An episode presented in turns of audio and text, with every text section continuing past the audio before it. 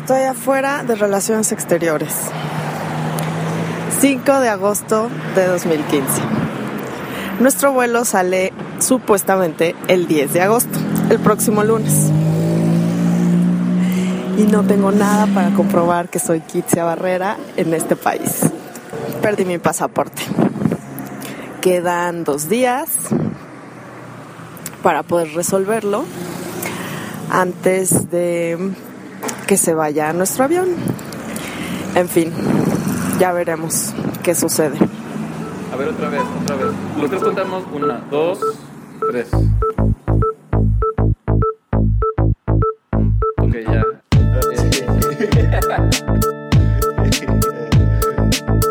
Hola, mi nombre es Miguel Melgarejo Y yo soy José de Lao. y en este programa Ah. sacamos el diseño. Fuera de contexto.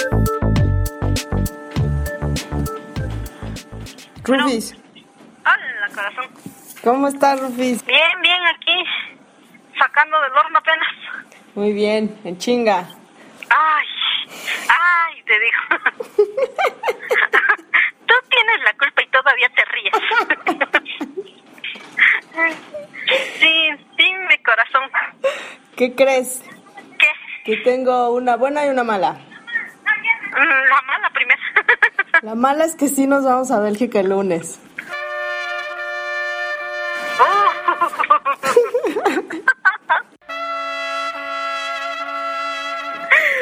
Si es buena o mala, yo ya no sé. ¿Esa es la mala? No, bueno, pues ya saqué mi pasaporte.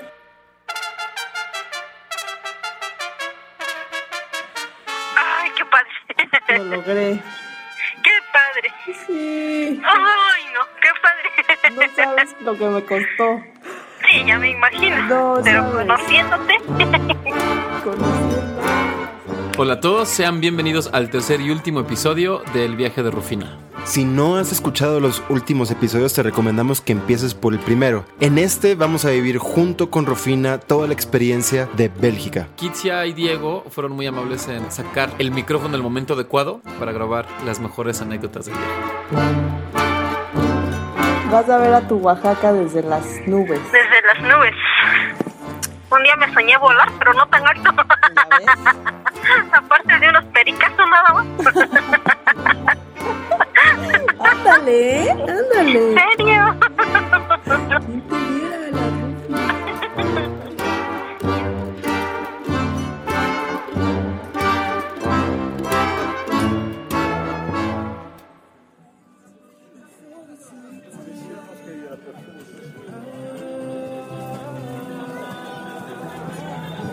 En el mercado de Andén de los viernes.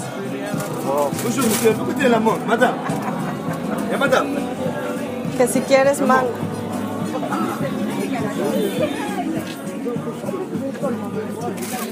Está bueno, ¿eh? Ese sí está bueno, ¿no? Ese manguito. Algo que pasa en la prueba. ¡Perro! Ahí va otro perrito. Mastín. Mastín. Mastín. El puesto de las guatemaltecas. Hola. Habla español. Habla español. Español, no es mexicana. No, sí, yo soy mexicana de Oaxaca.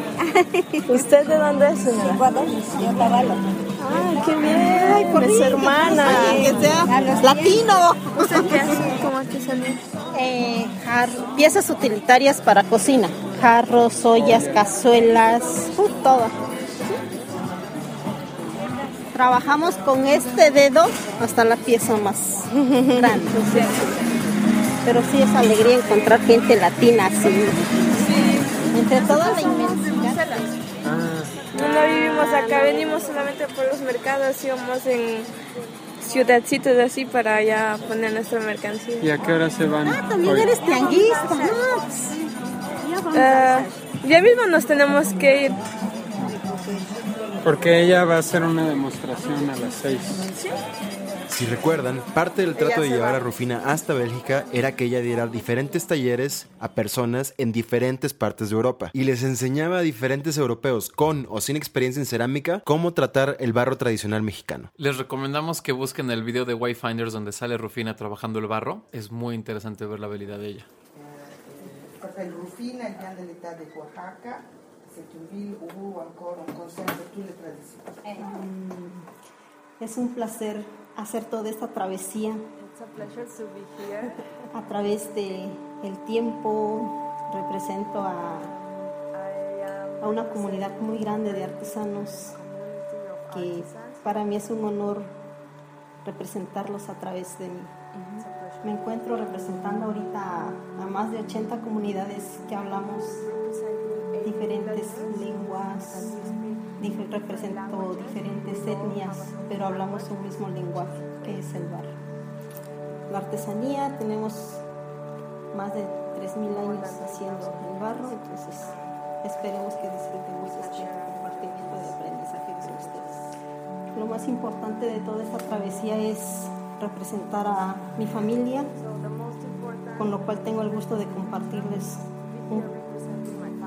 Parte de mi tradición y el corazón con el que compartimos este proyecto. Les presento parte de Fondo, esta es mi comunidad, es nuestro campo, es el pie del cerro donde nosotros recolectamos el barro. Es un, un duro trabajo con el cual nosotros tenemos hasta el sudor de la frente para ir a recolectar la piedra,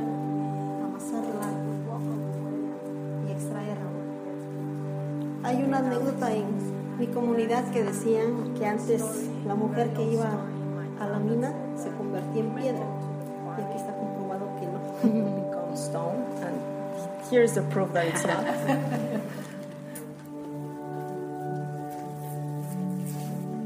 Algo muy interesante a notar es que su torno no tiene eje. El eje soy yo. Quelque chose à, à distinguer, c'est que le, le torno, comment on dit le tour Le tour, aussi, il n'y a pas un. un axe. Il n'a- il n'a pas un axe. Voilà. Il n'a pas un axe fixe. Hace, eso, hace eso.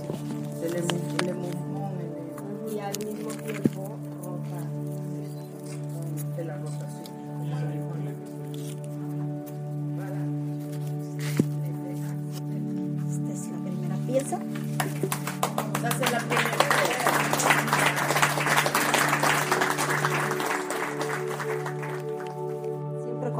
una pieza, los artesanos, pues siempre decimos que debemos estar en línea, ¿no?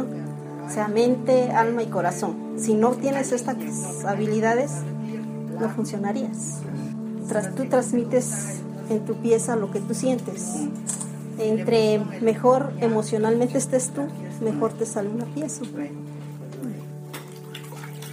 Entonces, por mi parte ha sido mi participación en esto los dejo en manos de Le maître. Voilà, c'est ça. Aujourd'hui, c'était ça sa présentation. Et maintenant, il, il laisse la, la parole, euh, la place à- au maestro Eric May.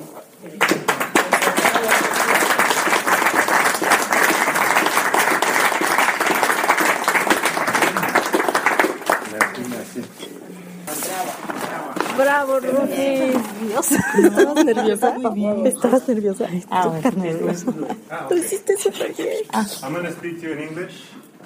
I do not speak French. I can speak Spanish, but we'll challenge our translator. Si les quedó la curiosidad de cómo Rufina trabaja el barro, visite nuestra página www.fueradecontexto.mx para ver algunos videos de ella. Ahora, no todo fue dar talleres y estar en la exposición. Kitsia la llevó, por ejemplo, a Hotel Drog, a la tienda de Drog Design en Ámsterdam. ¿Qué tal esa tienda, Rufí? Increíble. Te soy honesta, las formas y los materiales están súper... Kitsia la llevó al Rijksmuseum, por ejemplo, donde imagínense lo que ella pudo haber sentido viendo piezas de cerámica hechas para reyes. Pues ya te diste un quemón con el diseño holandés, ¿eh? Ya. Ahora lo vamos a hacer al diseño tzompeño. Visitaron iglesias, comieron infinidad de cosas. Vamos a echar un taco. Ojo. Ojo azul y ojo negro.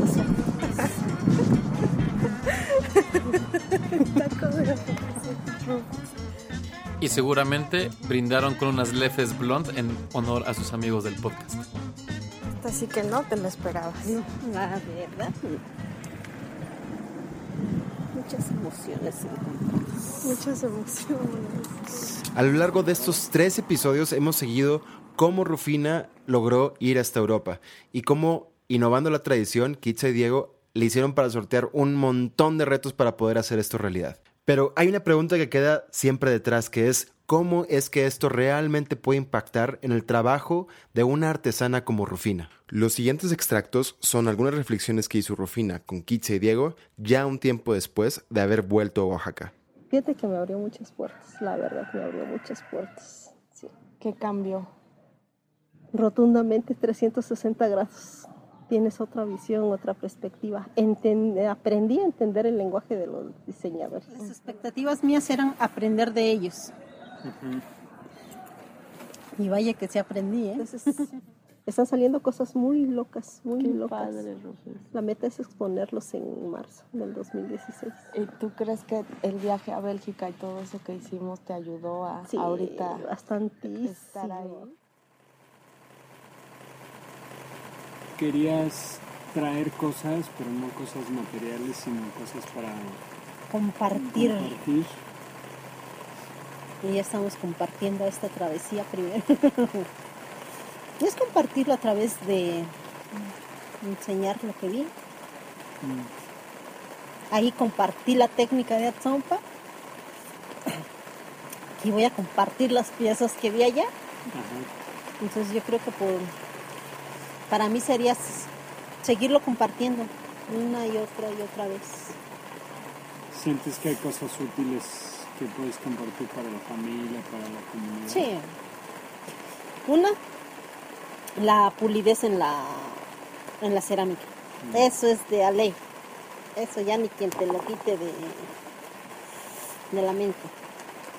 La otra, diferentes diseños, diferentes formas de que hay. Lo que veo más relacionado a, a nosotros son las jarras de las caras.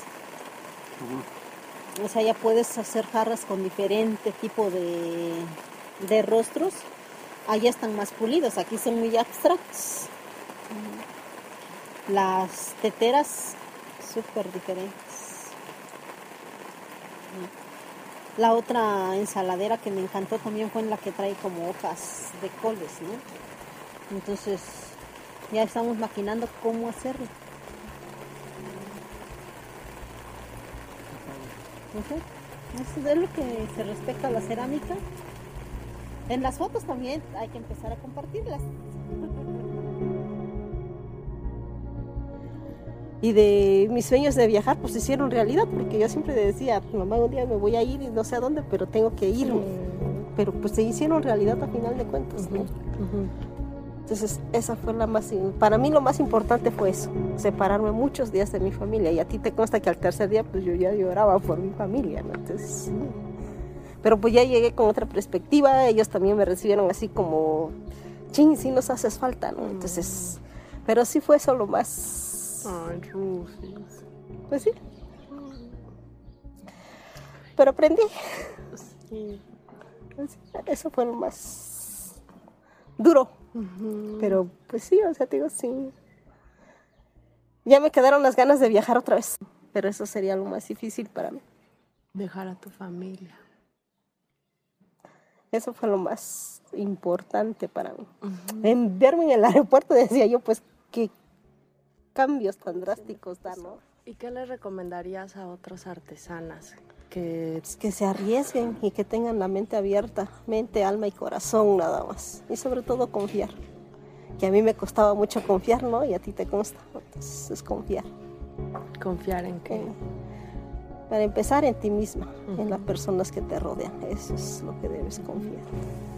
Obvio que no en todos, ¿ves? Pero pues sí, siempre vas a tener a alguien a quien te debes confiar, que es lo que pasó conmigo, ¿no? Pero pues es lo que le diría yo a la gente, ¿no? A los demás, que se arriesguen y que estén abiertos de, de mente. ¿Qué tal, Ceci? ¿Cómo estás? Hoy vienes cargando tu almud de maíz. Aprendí mucho. Qué bueno. Y también pues tú ahí, por todo lo que has dado. ¿no? Ahí. Eres- ya eres parte de la familia desde un principio. Gracias, Ruth.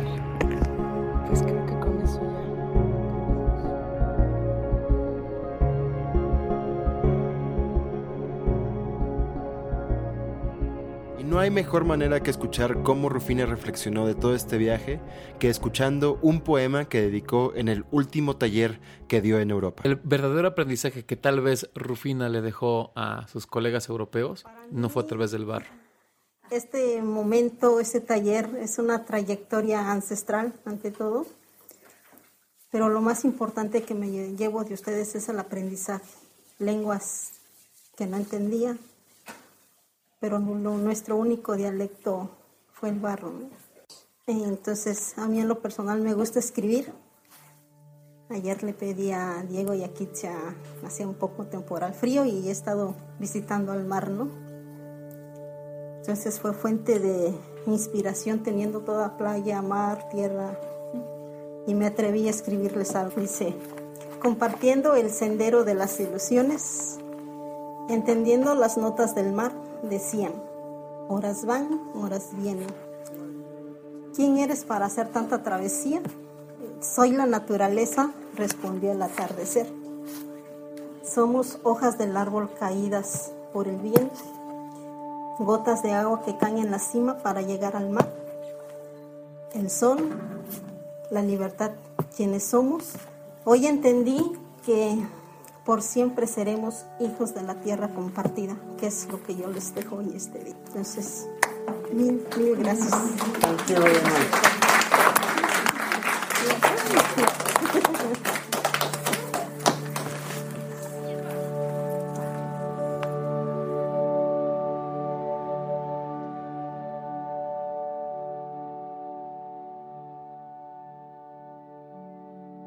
Este ha sido el proyecto más largo de Fuera de Contexto y no hubiera sido posible sin tres personas muy especiales. No es suficiente el agradecimiento que tenemos a Kitsia, Diego y, a- y ob- y obviamente a Rufina por haber compartido a lo largo de estos meses todas sus experiencias. Gracias por permitirnos ser parte de su viaje en todo este casi año. Gracias por permitirnos llevar esta historia a muchas personas en México y en el mundo. Y sobre todo, eh, gracias por inspirarnos a mí y a Miguel. Existe gente en México que puede llevar la cultura a lugares afuera con dignidad, con respeto y con profesionalismo. Gracias Rufina. Creo que no te has dado cuenta, pero te hemos escuchado mucho y hemos aprendido un montón de ti, aparte de sacar una que otra lagrimita.